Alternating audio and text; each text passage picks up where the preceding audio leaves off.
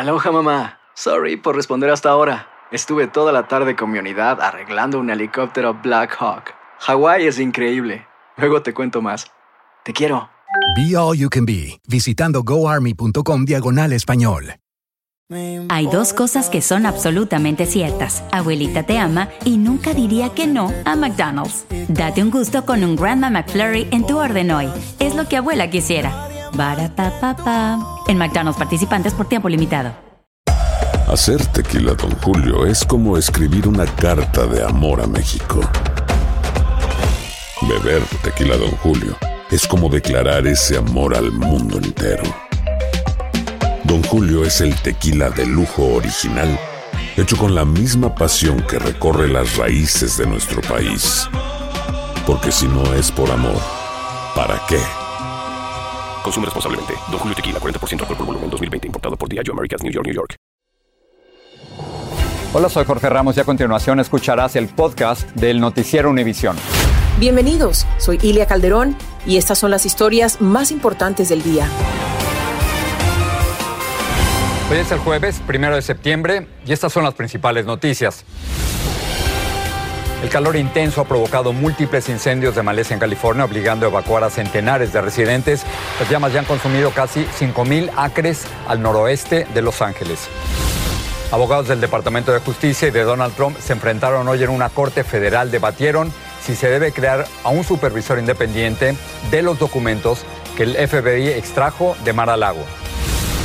Las lluvias torrenciales han aumentado los niveles del río Bravo, haciendo mucho más peligrosos los cruces de inmigrantes. Varios han perdido la vida. Tendremos un reportaje desde la frontera. Y decenas de miles de pasajeros que viajan durante este feriado del Día del Trabajo tendrán nuevos derechos y beneficios por parte de las aerolíneas. En el noticiero les diremos cuáles son. Este es Noticiero Univisión con Jorge Ramos e Ilia Calderón. Buenas tardes. Comenzamos con los serios problemas que está causando el calor extremo en el oeste de los Estados Unidos, sobre todo en California. Y allá las altas temperaturas han puesto en peligro el sistema eléctrico estatal y se le está pidiendo a millones de residentes que conserven energía. Y Jorge, un nuevo incendio de maleza arde sin control cerca de Los Ángeles y obligó a muchos residentes a evacuar sus viviendas. Jaime García tiene imágenes y el saldo de este incendio. Ya son más de 5.000 acres de maleza los que ha consumido el llamado Route Fire en el área de Castaic al norte de Los Ángeles, el que se inició el miércoles por la tarde, en medio de la peor onda cálida del año en California.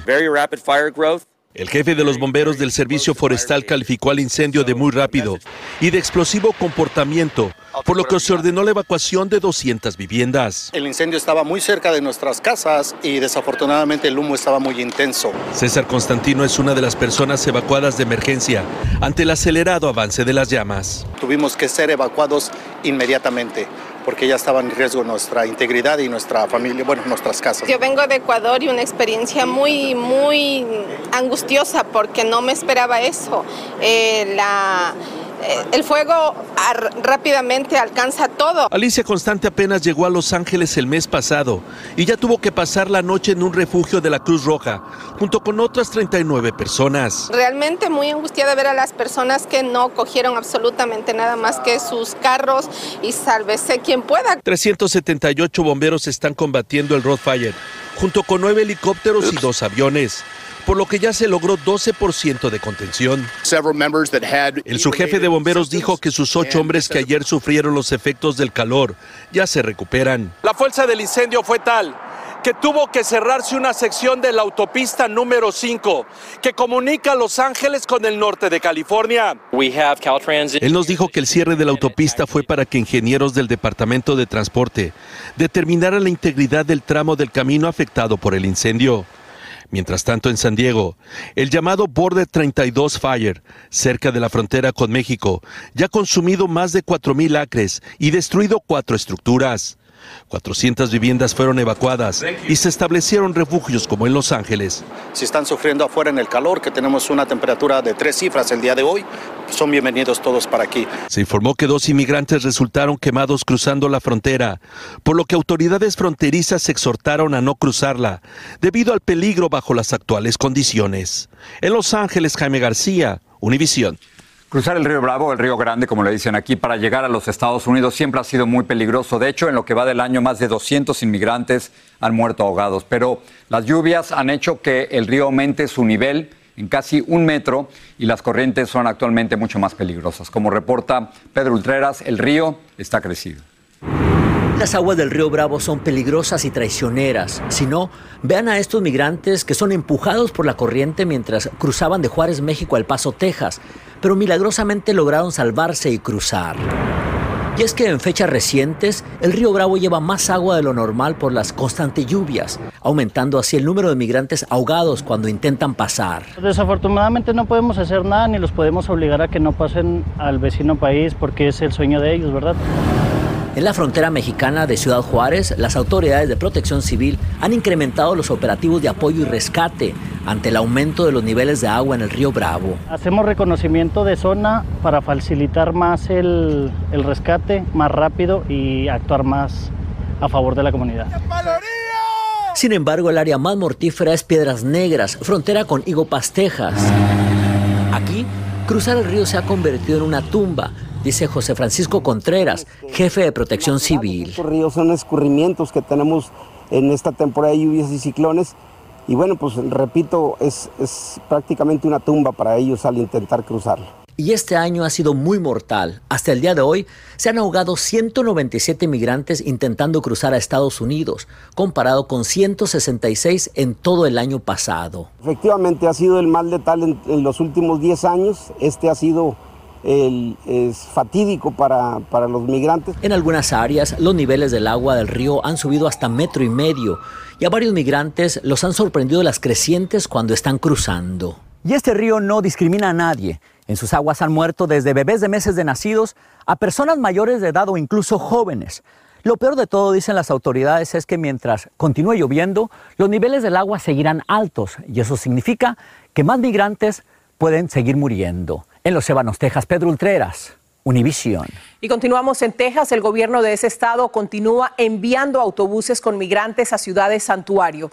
Chicago recibió en las últimas horas otro grupo y fue la propia alcaldesa quien les dio la bienvenida tras criticar duramente al gobernador Abbott. David Palomino tiene el reporte. Más de 60 migrantes llegaron a Chicago desde Texas como parte del plan del gobernador Greg Abbott de enviar inmigrantes sin estatus legal a ciudades santuario.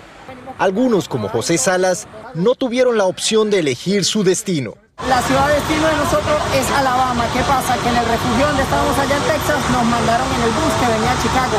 Para muchos de estos migrantes, llegar a Chicago fue un alivio, después de una larga travesía cruzando la frontera. Este viaje ha sido un poquito duro. Ha sido duro.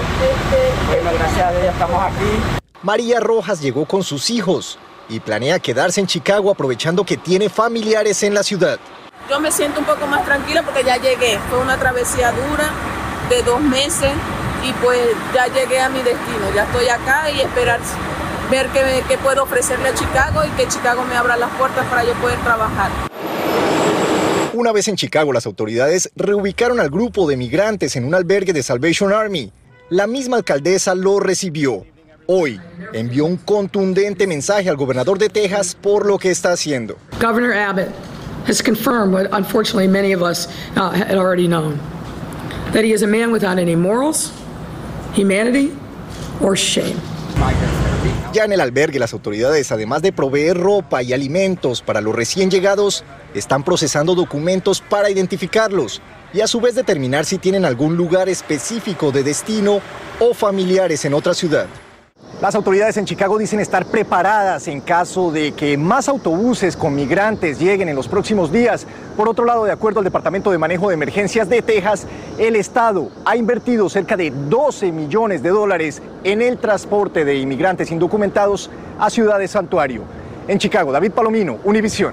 Y ahora los documentos que sacó Trump de la Casa Blanca. Una jueza federal de la Florida escuchó hoy los argumentos del Departamento de Justicia y de abogados de Donald Trump. El debate fue sobre si se debe o no nombrar a un perito independiente, experto, que revise todos los documentos que el FBI se llevó de Mar-a-Lago. Claudio Uceda nos dice cómo terminó la confrontación. Un juez federal se negó a emitir una decisión inmediata sobre si se debe nombrar a un supervisor independiente para revisar los documentos incautados en Mar-a-Lago. Muchas veces la, los jueces cuando termina una vista piden un tiempo para escribir la decisión que van a emitir. El sábado la jueza se mostró inclinada a aceptar el pedido de Trump. El Departamento de Justicia le pidió a la jueza que rechazara la petición del exmandatario, argumentando que los documentos ya se habían revisado. También publicó una foto donde se ven documentos altamente secretos en Mar-a-Lago. Los abogados de Trump no mencionaron en su respuesta en la corte que estos estaban desclasificados, algo que Trump ha dicho repetidas veces. Argumentaron que él tenía derecho a retener los registros presidenciales debido al privilegio ejecutivo. Ese privilegio termina en el momento de que el presidente deja de ser presidente. Es un, es un privilegio que solamente lo puede ejercer el presidente en turno.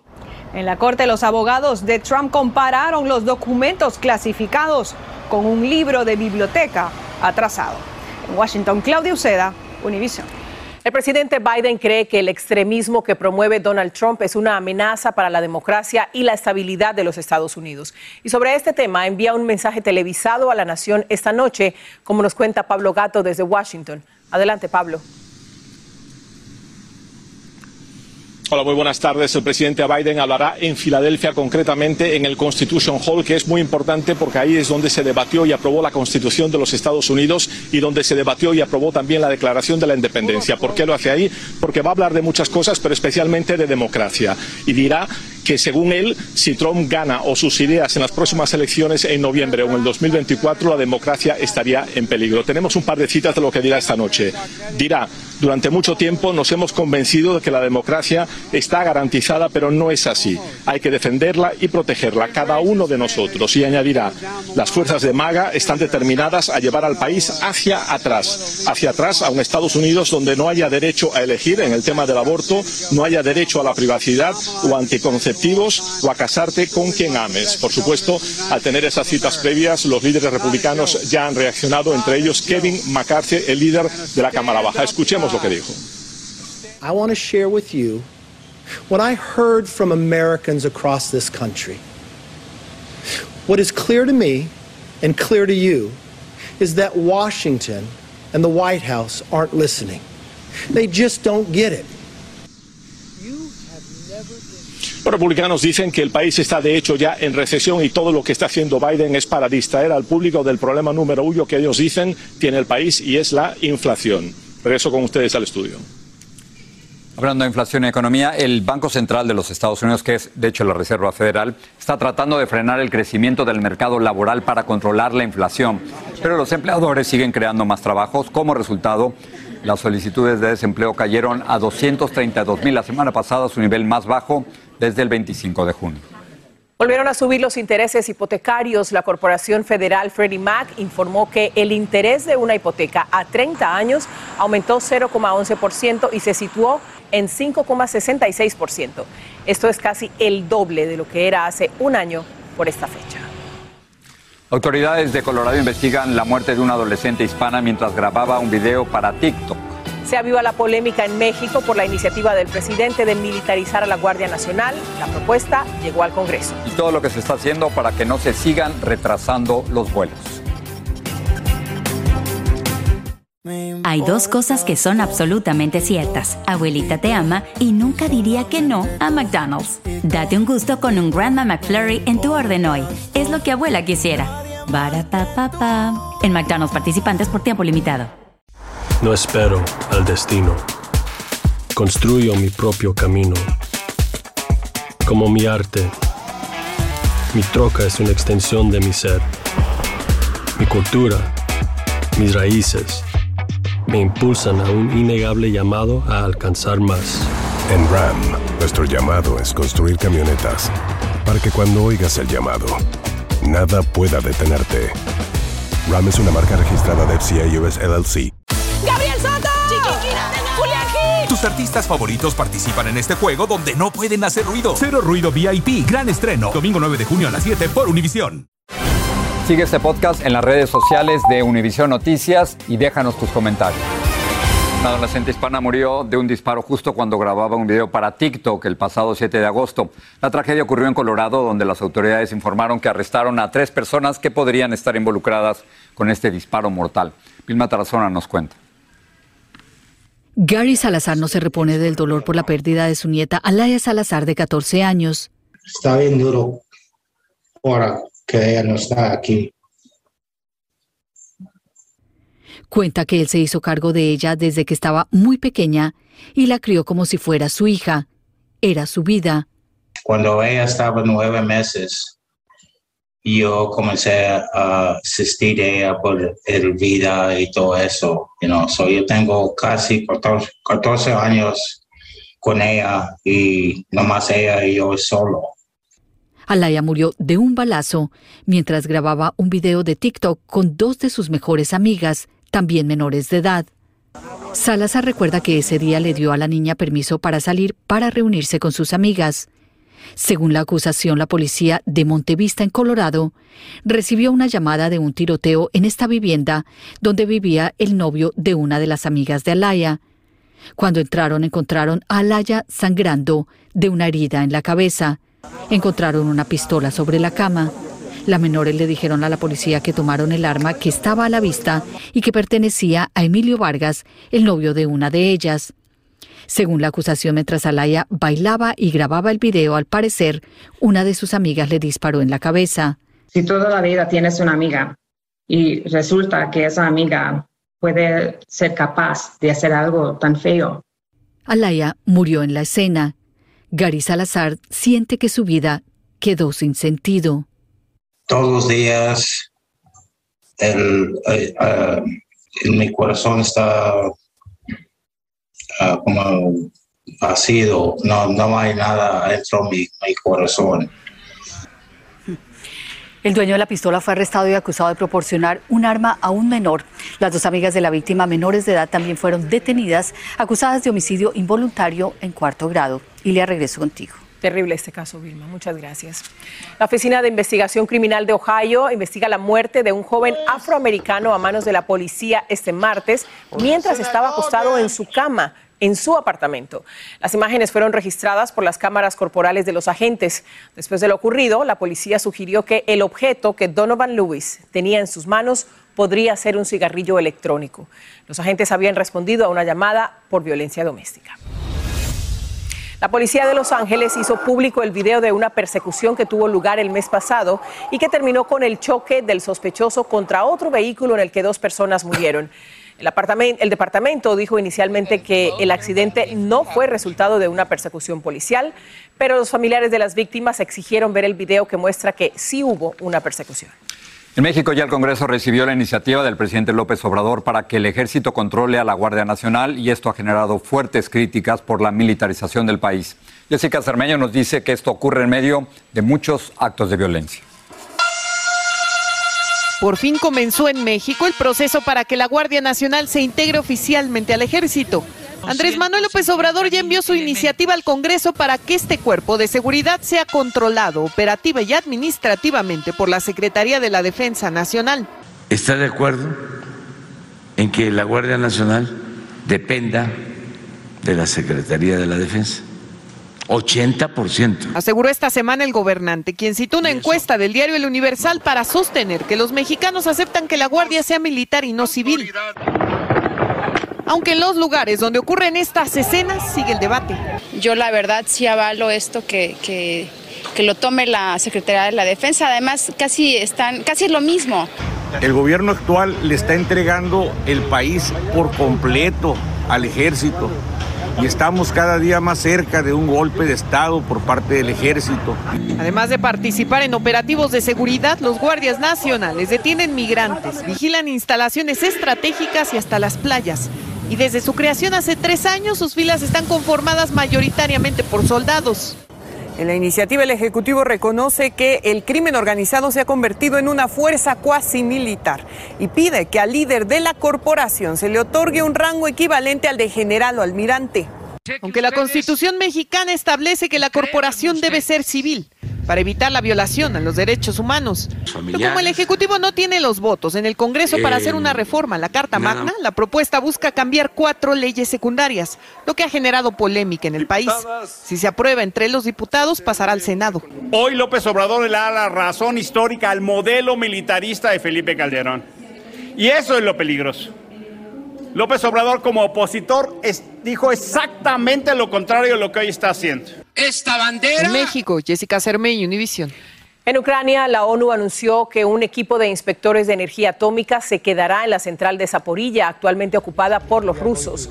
Rafael Grossi, máximo jefe de la Agencia Internacional de Energía Atómica, afirmó que había visto lo que necesitaba ver hoy y que recolectaron mucha información. La zona está sometida a intensas batallas entre fuerzas ucranianas y rusas. Hoy acusaron a China de violar los derechos humanos. La comisionada de Naciones Unidas, Michelle Bachelet, publicó un reporte sobre los abusos del régimen chino en contra de una minoría musulmana, los ugures. El reporte en particular critica los llamados campamentos de entrenamiento vocacional, donde se han reportado abusos sexuales y esterilizaciones forzadas. China dice que el reporte es una farsa. Autoridades de Arabia Saudita incautaron unos 47 millones de píldoras de metanfetamina escondidas en un cargamento de harina que llegó hasta la capital Riad. Seis sirios y dos pakistaníes fueron arrestados en relación con el lote de la droga, que es considerado el mayor intento por traficar drogas al país. Vamos con Patricia para ver lo que están preparando esta noche. Patricia. Gracias, Jorge. Bank of America, el Banco de América, escogió las ciudades de Los Ángeles, Miami, Dallas, Atlanta y Detroit para lanzar un programa que busca ayudar a personas de nuestra comunidad hispana a comprar su primera casa usted podría comprar su vivienda sin pagar una cuota inicial, sin pagar los gastos de cierre y sin que tenga una buena calificación de crédito. Esta noche les contamos cómo. Y a partir de octubre, millones de residentes de California van a recibir 1.050 dólares del tan esperado reembolso de impuestos a la clase media, también llamado el pago de alivio por la inflación. En la edición nocturna les diremos quiénes califican, así que los espero más tarde. Ilia Jorge. Patricia, gracias. Estás escuchando el podcast del Noticiero Univisión. Ya comer sano, dos nuevos estudios afirman que alimentos precocinados y empacados como pizzas congeladas o perros calienten tienen más riesgo de generar problemas serios de salud. Uno de los estudios en Estados Unidos afirma que esas comidas producen cáncer colorectal en los hombres. El otro estudio, realizado en Italia, dice que aumentan el riesgo de problemas cardiovasculares. A cuidarse.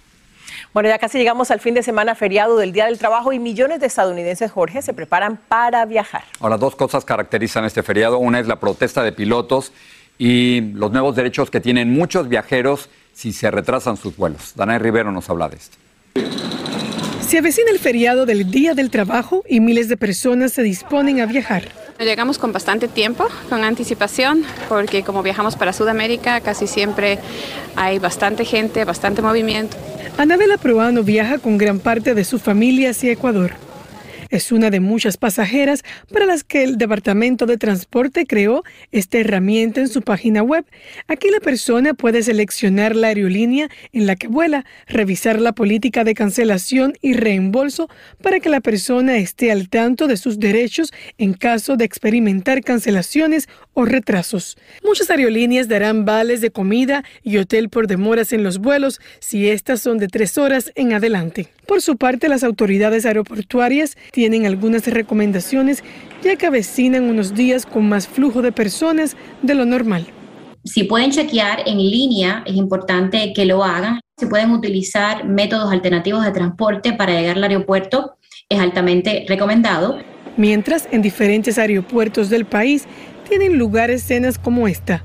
Decenas de pilotos de aerolíneas como Delta, United, JetBlue, American y Spirit se manifiestan y les reclaman a la gerencia de las compañías para las que trabajan que arreglen los problemas operacionales existentes como las cancelaciones de vuelos y el retraso de los mismos. Queremos un contrato que refleje las contribuciones que hemos hecho a la industria, asegura este piloto. Las protestas no afectarían los vuelos, ya que los pilotos involucrados lo hacen en sus días libres, según las aerolíneas. Un alivio para miles que viajan durante este fin de semana largo. Se espera que hoy, mañana y el lunes sean los días que más personas viajen en avión. Estaríamos hablando de unos 13 millones de viajeros. Desde el Aeropuerto Internacional de Miami, Danay Rivero, Univisión. ¿Qué tal la fila detrás de Danay? No, imagínate, no dan ganas de viajar. Para despedirnos, la cantante Gloria Estefan ahora tiene su propia muñeca Barbie justo a tiempo para su cumpleaños 65 y el mes de la herencia hispana. Estefan presentó la muñeca en Instagram llamándola su mini yo. Bueno, según la empresa Mattel, la Barbie celebra el aniversario número 33 del éxito del artista de 1989, Get On Your Feet. Estefan llamó a la Barbie el mejor regalo de cumpleaños de la historia, sin duda. Lo que, lo que me parece maravilloso es que niñas hace décadas no tenían ejemplos en las Barbies, ¿no? Y ahora hay Barbies de... Para todos. Para todos. Gracias. Bye.